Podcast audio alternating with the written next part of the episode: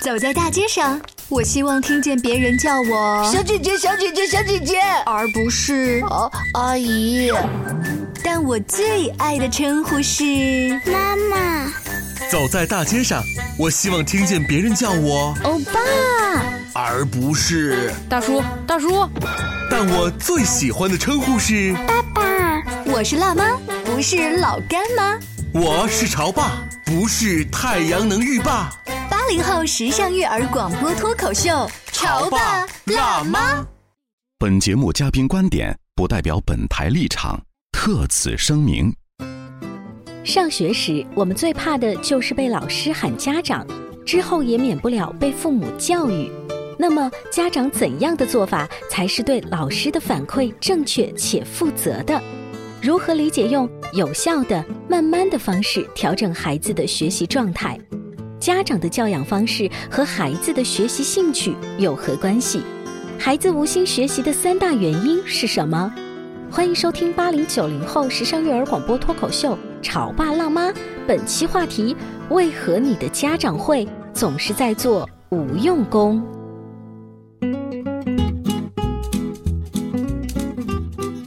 欢迎收听八零九零后时尚育儿广播脱口秀《潮爸辣妈》。大家好，我是灵儿。今天直播间为大家请来了慕寒老师，他是国际高级注册心理咨询师、国家高级家庭教育指导师。您好，慕寒老师。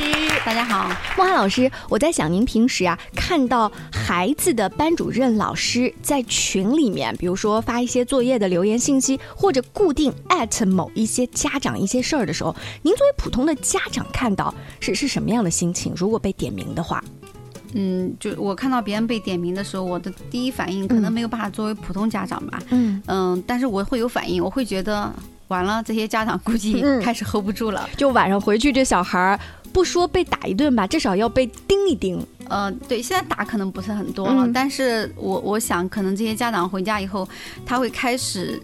要觉得我要有所作为啦，嗯，呃，然后可能想我要去开始纠正孩子啦，我要跟孩子讲道理啊，估计就开始不淡定了。嗯，你刚才说了一个词叫作为，就是我作为家长都已经被老师这样当众的提醒，或者是私下在 QQ 里面，或者是给家长都打电话说你孩子最近表现怎么怎么怎么啊堪忧了，那你还不做一点什么吗？我们今天话题就由这个引起，身边有两种朋友，一种呢是小一点的。小孩刚刚上学，那个字儿写的歪歪扭扭，哎，被老师盯着。上课呢，再稍微不注意听一点，然后老师也盯着，爸爸妈妈就开始焦虑了。在我们这个同学群里面啊，咱们由这个被老师特别关照引起话题，由注意力不集中引起话题。那我们再看大一点的孩子，我们身边有已经上了这个重点的初中或高中，那老师这种严格要求、负责任啊，是不是特别特别重视这个孩子上课的效率，也会盯？那家长回来不得了了，现在高中升学率这么低，那我还不加紧吗？我发现小孩子和大孩子都会被班主任老师盯，那回来家长都不淡定。呃，是这样子的，所以呃，我在想啊，作为一个家长，因为我也是一个家长的身份角色，其实你是不可能决定说你的孩子会遇到什么样的班主任的。那么有的班主任的性格他可能会温和一些，嗯，有的呢他可能是责任心更强一点，更严厉一些。嗯，实际上不论班主任的性格是什么样子的，那么如果孩子在学校频繁的出现某种问题，那么老师通常都会很负责任的反馈给家长，嗯，但是。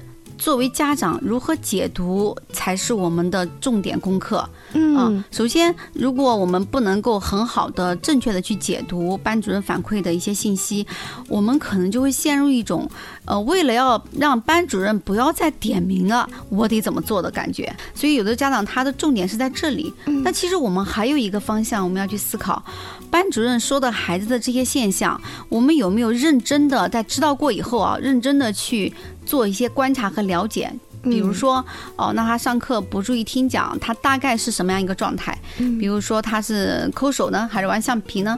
还是一节课都在那里发呆呢？还是他前半段可以，后半段不行了呢？哦，对吧？韩老师，您向老师询问这么多细节，是方便你在做判断？对，我要做判断，我要知道孩子状态是不是真的非常糟糕，还是说只是出现了一些这些现象，是相对来说还比较正常。嗯，还是说因为老师要求很高，那孩子其实是 OK 的，只是稍微有一点点偏差，但老师对他的期望可能比较高。哇，你啊刚才讲的那一段说，你大概专注力呃能维持多长时间，或者是上半段、下半段，且不说对这个老师的高要求，对家长有一个超高难度，就是我得很理智的判断，小孩上课不可能永远不走神，对对不对？其实我是自己心态要 hold 得住，对，就是我以了解事情为第一步。当你理了解了这些以后，第二步你要想的就是什么？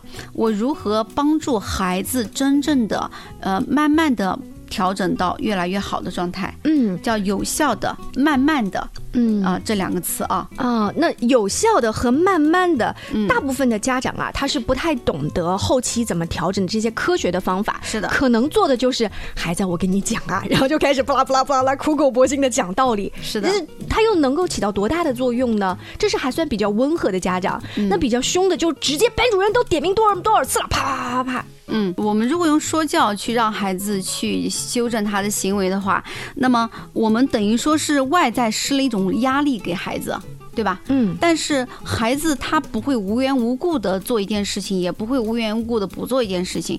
到底他上课走神背后真正的原因是什么？不会因为外在的压力而被改变吧？嗯对吧？就好像它里面会脓了，你你在外面撒药，它里面的那个脓疮的根源没有被解除，嗯你只能说维持一段时间，嗯是这样的吧？啊，那么维持一段时间以后，它不又要继续复发吗？或者说，因为它压制了一个星期，它不敢怎么样了，那后面它会变本加厉的更多的去反馈出去。所以，通常我们说说教和这个打压，嗯家长们自己评估一下，你可以尝试三到五次的说教，然后你再看一下效果。如果效果没有达到你想要的，可能还会产生其他新的问题，那么你要去思考，嗯说明你的方法有没有效呢？那在慕寒老师接触的个案当中啊，我们不说教，我们不打压，你慢慢的跟孩子聊之后，发现有可能是哪些方向？主要有三大方向啊。嗯第一个方向就是孩子自身他的专注力的身体能力，就嗯生理条件不足。嗯嗯，比如说手部力量很弱，嗯然后腰腹的肌肉很弱，然后颈部的力量也很弱，嗯，背部、肩部力量都很弱的时候，我就没有办法坐姿端正和嗯写字很稳定。就好像一个孩子身体差，你让怎么让他八百米呢？是不是？对，嗯就是他的手很弱，然后身体又弱，他只能瘫在那里写字，他怎么可能能把字写好看呢？是，那这个时候，我们是不是看到的是孩子身体上的呃弱？嗯。那你想身体上的弱，你用嘴巴讲能讲好吗？是，啊真的要是带他去做肌肉的调整对啊，跑步我们要去锻炼，而且要做协调性的练习。是如果你自己能够坚持，也可以；如果你不能坚持，你要找相应的专业的机构，它是嗯有这样专门训练专注力的机构的，那么可以帮助孩子更快的以专业的角度去测评以后，针对性的去调整。嗯因为他孩子发展的那个方向不一样，他有的可能是这里弱，有的可能那里弱。嗯，你如果你自己看不懂的话，你你是不知道该从哪里入手。对，就光老师反映的说你家孩子坐不住，坐不住这三个字背后，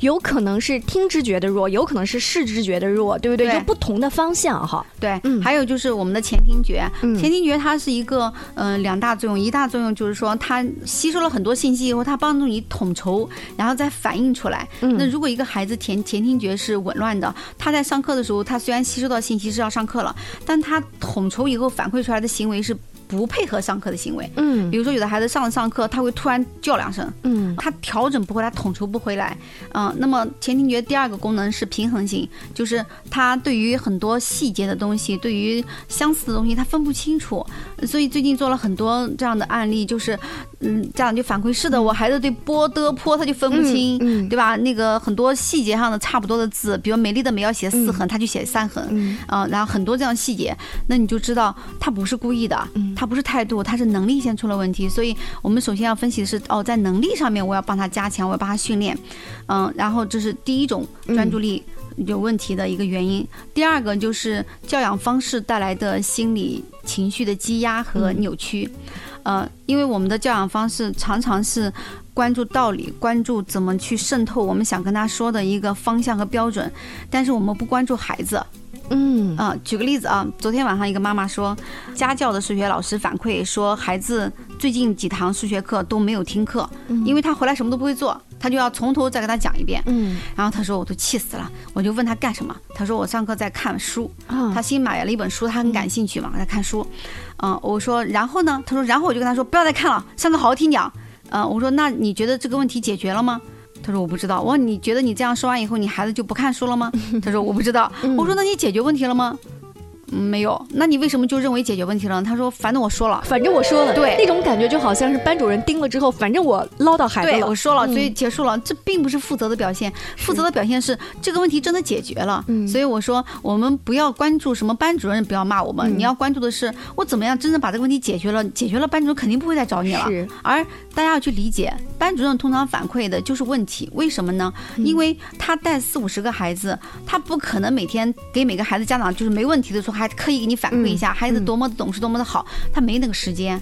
嗯、那他的任务就是把情况反馈给你，然后你要配合去解决这个问题。是班主任反映了问题，但是他不一定有那么多时间再细致的帮你分析。就像对刚慕涵老师说，他具体某一堂课，甚至是某一些课，班主任有可能只是语文或者数学老师，对他不可能那么多。那这个时候能不能跟孩子，如果孩子足够大了哈，嗯嗯能跟他自己来聊一聊，甚至是陪他一起去分析，最后找到相应的呃老师去做调整，这个是家长要做的。是的，嗯后来我就让孩子到我这里来，我说我就问他是什么书这么吸引你？嗯呃，既然上课都不听课要去看书，我说肯定是一本很有意思的书。后来他跟我说是什么？叫好像一个探秘的什么书吧？啊哦，我说怪不得啊！我说小男孩喜欢看这种，我说我我觉得非常非常正常。如果是我刚买到一个书或者一件新衣服，我也迫不及待的要怎么怎么样，对吧？嗯我说那你通过几节课尝试了看书不听课呢？嗯他说两节。嗯，我说那你你现在看了两节课以后，你觉得带来的效果和结果你怎么评价呢？嗯你感觉怎么样？嗯，他说好像也不太好，因为上课看书还是有点提心吊胆的，嗯而且那本书也看的差不多了。嗯嗯，我说哦，那接下来你打算怎么办呢？我并没有说接下来你就不要再看书了，对不对？我说接下来我很好奇你打算怎么办？然后他说我不会再看了，因为也看的差不多了。哦，我说好的，我说那我再问你，通过你体验了这一次，嗯、一个好看的书吊起了你的欲望，然后你把学业放掉去看书、这样的过程，那我想问你，你已经体验过一次了，下一次如果又类似有一个很让你好奇的东西和书，你还会选择不听课去嗯玩那个东西。西吗？我说你自己考虑。他想了想说。我觉得应该不会了啊、因为我大概知道是什么感觉了，而且我也不希望自己那样了。我说，你看，老师就知道你是一个有判断能力的孩子，也知道你在判断之后你会自我优化、自我反思。啊，我发现了，就是这个谈话它有一个重点，就是孩子其实是会频繁的反复的在这个点上犯错，但是我们家长呢，有的时候不用看破了之后就直接戳破，而是要选择相信孩子，咱们循序慢慢的，对，您刚才提到有效的慢慢的修正，稍微休息一下，广告之后我们接着聊。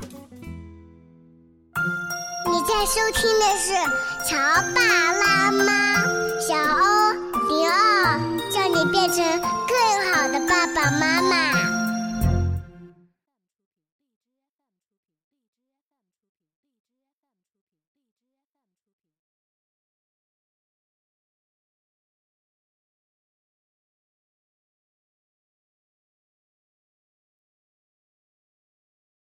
关于和孩子沟通呢，我是想先处理好彼此之间的情绪，然后再去搞定他具体的问题。我们家长经常在一起讨论，怎么样从小才能培养好他的学习习惯我是后。来通过学习才发现，孩子行为背后是有另外一种需求的。陪你一起吐槽养育熊孩子的苦，陪你一起追忆曾经自己的小世界。八零后时尚育儿广播脱口秀，潮爸辣妈。本节目嘉宾观点不代表本台立场，特此声明。上学时，我们最怕的就是被老师喊家长，之后也免不了被父母教育。那么，家长怎样的做法才是对老师的反馈正确且负责的？如何理解用有效的、慢慢的方式调整孩子的学习状态？家长的教养方式和孩子的学习兴趣有何关系？孩子无心学习的三大原因是什么？欢迎收听八零九零后时尚育儿广播脱口秀《潮爸辣妈》，本期话题：为何你的家长会总是在做无用功？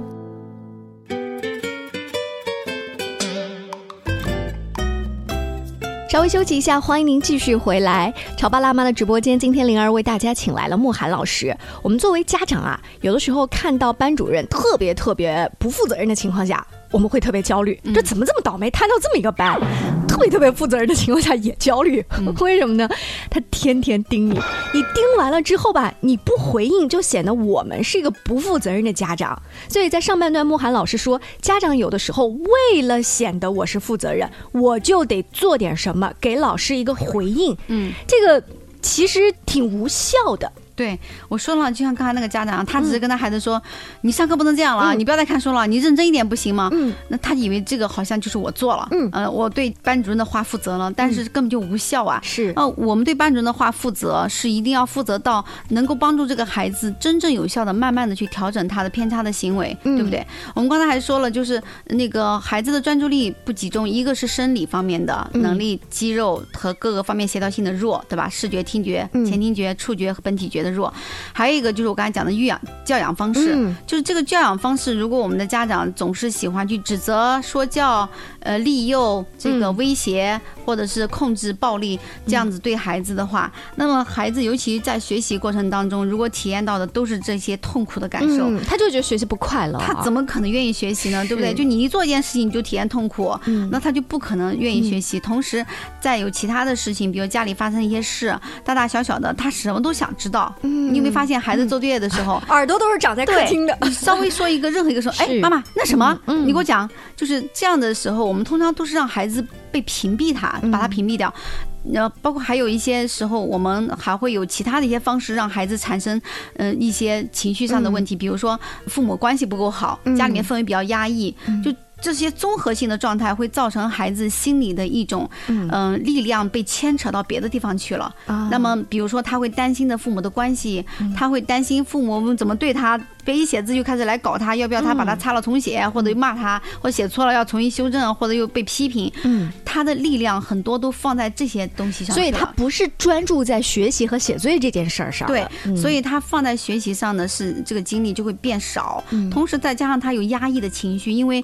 我有情绪，我又不敢发作，我一哭就不给哭，对吧？我还没说什么，就是呃，人家都能上学，你怎么就不能上学？人家都可以干，你为什么不可以干？啊，反正就是不允许感受自己的感受，也不允许自己跟自己的负面情绪去相处和面对。那么孩子内心压抑的这些东西，再加上一些情绪又被其他的能量给牵走了，嗯那你觉得这个孩子他有好的专注力吗？嗯，所以他不是刚才您讲的第一种情况下身体的情况，对啊，这是第二个。好，还有呢，第三种呢？第三个就是整体的这个人际。氛围，比如说在学校一开学或者某一段时间突然发生了某一件让孩子很不愉快的事情，嗯，或者说嗯也存在有些老师他要求很高嘛，那可能出发点是好的，但是可能在全班同学面前说了一些不合适的话，嗯，这个孩子本身又玻璃心，对，或者说呢，就在这个跟同学相处的时候，孩子本身受到一样什么伤害，但是没有处理好，或者他觉得不公平等等，那么在这种集体的归属感上，这种氛围上，嗯，那么他感觉到是很融入。不进去的，或者他有愤怒，他要对抗的，那么这个时候孩子在上课的时候，或者他对某个老师有情绪，他肯定也不会专注听课的。是，而且我发现这个三和一跟二啊又联系在一起。是的，如果说这个孩子本身就比如身体也比较弱呀，或者说教养方式带来的这种自己的人际关系也不太好，他就有可能在集体当中找不到朋友。对，嗯，或者在集体当中总是被否定的那一个啊。然后比如说单独坐了一个座位，或者没事就被拎着站起来，那你觉得他在集体当中他还？还会觉得我想要很好的管理自己，去回应集体吗？对吧？呃，那所以这个时候他也会形成对专注力的一个嗯，就是削弱。但是这个三当中提到的某一个具体的事件，可能家长和老师跟他说开了，这个事儿也许就就好了。所以如果是三的话，比如说孩子跟孩另外一个孩子打架，如果我们处理的方式是比较合适的，那孩子可能就释然了。嗯，呃，以及有的孩子跟老师之间可能会有一些矛盾，那如果家长会处理的话，那么。孩子也会比较释然，那这个事情就比较好解决。好，嗯，但是比较难解决的是第二种，是第二种，因为第一种我们经常带他对训练，对这个东西就像大人去健身房一样，对，总是有身材的回馈哈。那各位家长呢，也可以根据孩子的情况以及老师给你的反馈啊，去做一些这样子的分析跟思考。那我们刚才慕寒老师给我们分析的就是，老师讲了这个问题真的是大问题了。嗯，那还有种情况啊，我也是在我们这个同学的爸爸妈妈群里。里面发现了，嗯，这个妈妈的回应是。我觉得父母有的时候做老师跟孩子中间的缓冲区，老师说就让他说，自己的孩子自己知道，差不离就行了。哎，这段话就引起了其他家长的一些回应，说对对对对，我也这么觉得啊。有的老师他就是负责任而已啊，什么什么？呃，你觉得有道理吗？有道理啊。比如说刚上学的孩子，嗯，一二三年级左右的状态，他的字写的不是那么好看，那老师肯定都希望每个字都写的好看嘛。他可能会说，哎，你这孩子字写的太丑了。但是如果你看了一下，你会觉得，第一没有那么丑，就是还是可以的，只能说不是那么漂亮。是，嗯，而且也没有多大的问题，孩子又不是不写，对不对？孩子也在努力，慢慢进步。这个时候，这个家长说的就很好，就是我们要成为一个缓冲带，我们不能把这个直接传导给孩子，说老师天天说你字写的丑，我们要反过来说，嗯，老师呃很注重你的书写，而且他觉得你能写的很好，所以老师让我去告诉你他对你的关注，并且相信你可以写的更好。嗯，那你做一个缓冲带，你讲的是一个正向的积极解读，是对不对？对，哎，那这个当中啊，就是家长的力量特别强大嘛，包括家长本身看事情他的角度，我相信这个家长自己在工作上应该也是一个情商极高的人。是的啊，所以当我们这样子能够分析清楚什么是重要问题，什么是可能只是一个缓冲，比如说还有的老师会说，每个小孩一年级开始每天都要看半个小时的书，但是你会发现你的孩子可能他也看，但是看了十几分。钟他就很辛苦了，他就有排斥了。那这个时候你也不用焦虑，对吧？老师问有没有看半小时，你就可以告诉老师哦，那他正在往半小时挑战，对，他可能现在能看到十五分钟比较稳定，我也正在陪他一点点往前走。那这样的话，班主任老师他是不会揪着你不放的，因为他知道你在努力嘛。呃，刚才慕寒老师说了一点，就是班主任跟你说，虽然你自己在心里觉得这不是一个立马要解决的事儿，但你不能不回应。就是就是你跟老师还是要有回应的哈，是的，呃，这个回应当中有一个心理的底线，是您在上半段提到的，就是我是不是一个负责任的家长？就我一定要做什么就表现出我是一个负责任家长，还是我其实心里帮孩子拦了一道？那不能够要去追寻让老师认为你是不是负责任的家长，这样你好累啊！就等于我们说又把自己的评价体系外化了。你应该关注的是从自己的角度来说，到底自己怎么做才是真正有效的帮助到孩子，并且呢也能够让老师感觉到互动过程当中大家彼此是相互尊重的。嗯嗯嗯，你不要想去迎合老师，一定是彼此尊重，而且我到底怎么做才有效能解决问题？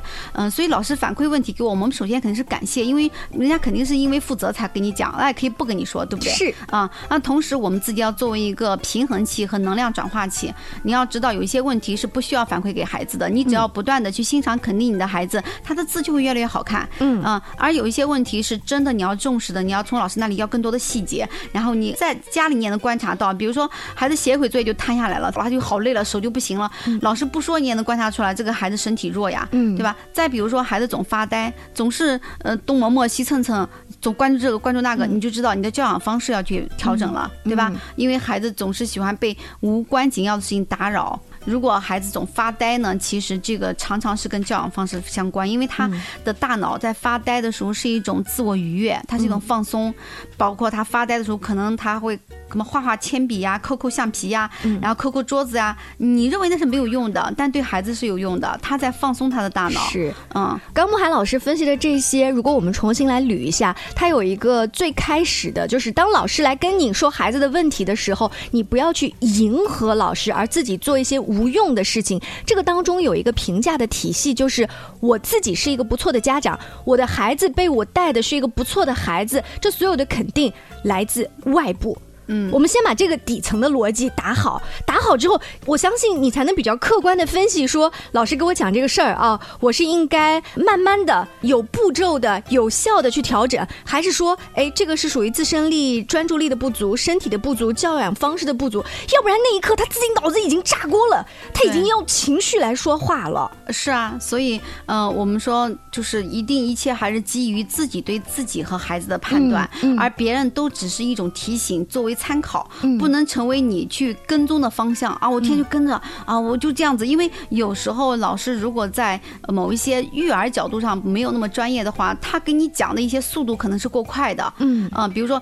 呃，很多老师在一年级、二年级就要求孩好好多孩子字要写好看，嗯但是要知道，不是所有的孩子都能是达到的。呃，现在升学的压力其实比我们上学那时候要大很多嘛。嗯我们那时候老师只是强调说你这样考不上大学，现在老师说你这样考不上高中。嗯那时候我最怕班主任老师说前多少多少名你们可以上什么什么样的大学，前多少多少名或者后多少名你们开家长会都不要来了，你们连大学都上不了。就是一旦这样的信息传到家长的耳朵里，嗯甚至又往前钱了，已经提升到了上高中，我觉得家长这个压力实在是太大了。是啊，所以你看，不论是老师给我们反馈了，还是社会上的压力，还是升学的压力，所有的都集中于在训练家长们自身对于一件事情的清晰的认知，嗯。呃，来反观自己跟孩子本身的能力状态，然后去更专业的评估出可以从哪里去有效的去调整，然后最终接受所有的结果，就是是我们尽力了。至于什么结果，我们都接受，因为你不接受，你也没有办法，是不是？对，我觉得就是尽力调整，然后呢，定一个小小的目标，不要一开始老师给你定了一个大的这个目标之后，你就说那我要 上北大清华，这也太夸张了最。重要的就是你在这个过程当中，你一定要坚持学习。嗯如果你不坚持学习，你雾里看花，什么也看不清。嗯你还说我我我在做了，你再努力都没有用。是啊，所以一定要坚持学习，你才能够让你和孩子在这条路上走得更清晰，嗯走得更轻松，而且结果也会更好。当我们陪着孩子在可能复习他的作业跟功课的时候，孩子在对付他的语数外、物理、化学哈，那我们干嘛呢？我们听听我们的节目，跟老师聊聊天儿，然后包括看一些那些育儿书，我们也是在坚持学习。是的，非常感谢慕寒老师做客直播间，更多亲子育儿、两性关系的话题，请持续关注潮爸辣妈，下期见，拜拜。好，拜拜。